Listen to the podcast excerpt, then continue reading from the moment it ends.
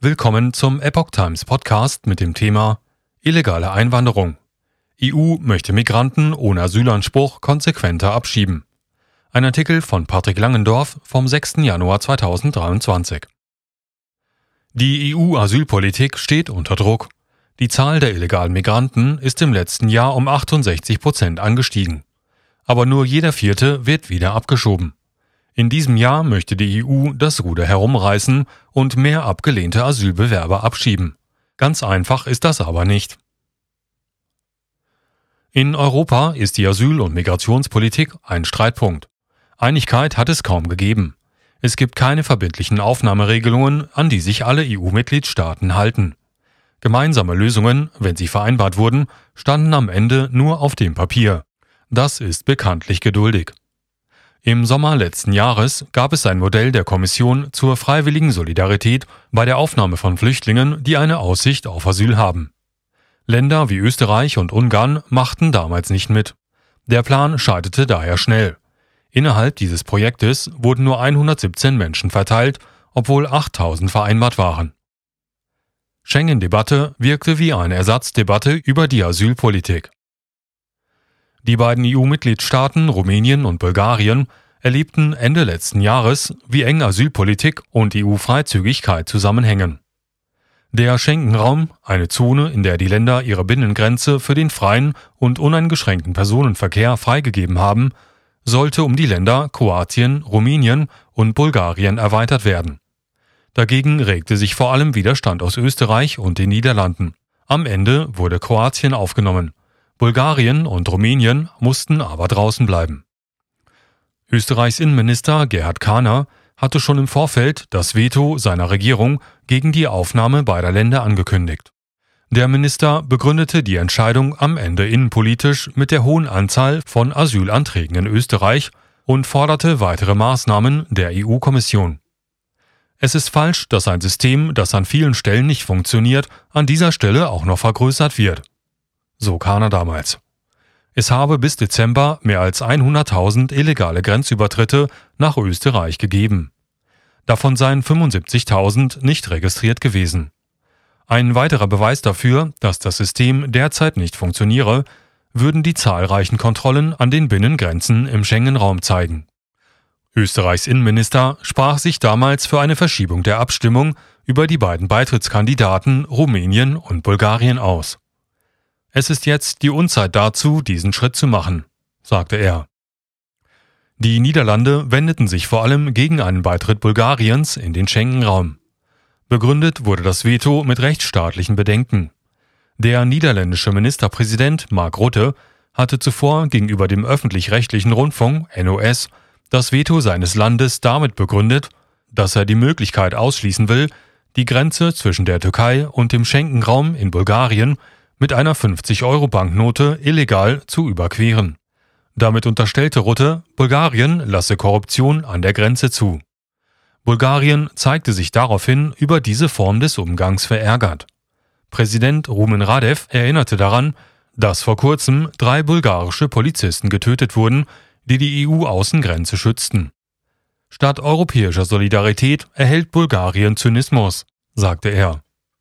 Der bulgarische Generalstaatsanwalt Ivan Geschew fordert als Reaktion auf die Äußerung Rotes, dass die Niederlande Daten über Bestechungsfälle liefern sollten, damit diese untersucht und vor das bulgarische Gericht gebracht werden können. 68 Prozent mehr illegal eingereiste Flüchtlinge im vergangenen Jahr. Nach Angaben der Grenzschutzagentur Frontex waren es bis November 308.000 Migranten und Flüchtlinge, die irregulär eingereist sind. Im Vergleich zum vergangenen Jahr 2021 ist das ein Anstieg um 68 Prozent. Es setzt die EU weiter unter Handlungsdruck. Viele abgelehnte Asylbewerber reisen weder aus noch werden abgeschoben. Laut vorläufiger Zahlen der Europäischen Kommission wurden 2022 nur 23,3 Prozent ausreisepflichtige Migranten abgeschoben. Das bedeutet, dass knapp jeder vierte ausreisepflichtige Asylbewerber wieder in sein Heimatland zurückkehrt. Die EU-Kommission hat mit 18 Drittstaaten verbindliche Rückführungsabkommen. Mit sechs weiteren Ländern gibt es rechtlich unverbindliche Abkommen. Das ist nicht viel, zumal sich bisher wichtige Länder wie Tunesien, Marokko oder Ägypten weigern, die Flüchtlinge wieder aufzunehmen. Die EU möchte jetzt aber gegensteuern. Das hat die zuständige EU-Innenkommissarin Hilva Johansen bei der Vorstellung des Fünf-Punkte-Plans gegen illegale Migration angekündigt. Bis Ende 2023 möchte sie das Ruder bei der Rückführung herumgerissen haben. Nun müsse man politische Entschlossenheit mit den Verwaltungskapazitäten zusammenführen. Sonderbeauftragte und verstärkte Unterstützung bei Rückführung durch Frontex. Dass es die EU-Kommission ernst meint, das soll die geplante Ernennung einer Sonderbeauftragten für die Rückführung unterstreichen. Das Amt soll die Belgierin Mari Juric übernehmen. Intensiv soll sie in der Frage der Rückführung mit den Mitgliedstaaten der EU zusammenarbeiten. Weiter kündigt Johansen an, dass auch Frontex ihre Unterstützung für Rückführungsoperationen wesentlich verstärken wird. Vorschläge Österreichs nur teilweise umgesetzt. Österreich ist mit 80.000 neu registrierten illegalen Migranten im Jahr 2022 besonders hart betroffen. Daher hatte Innenminister Gerhard Kahner, als er sich im November mit seinen EU-Amtskollegen traf, um über die Asylsituation zu beraten, einen Fünf-Punkte-Plan dabei. Zuvor hatte er schon in einem Brief an die EU-Kommission für seine Vorschläge geworben. Dieser Plan Kanas umfasse effektive Grenzkontrollen und die Finanzierung baulicher Maßnahmen an der Außengrenze durch die EU-Kommission, ein Pilotprojekt für Verfahrenszentren an der Außengrenze sowie eine Zurückweisungsrichtlinie analog zur vertriebenen Richtlinie, die keine Einzelfallprüfung erforderlich macht. Außerdem schlägt Kana Asylverfahren in sicheren Drittstaaten und die leichtere Aberkennung des Schutzstaates von straffälligen Personen vor.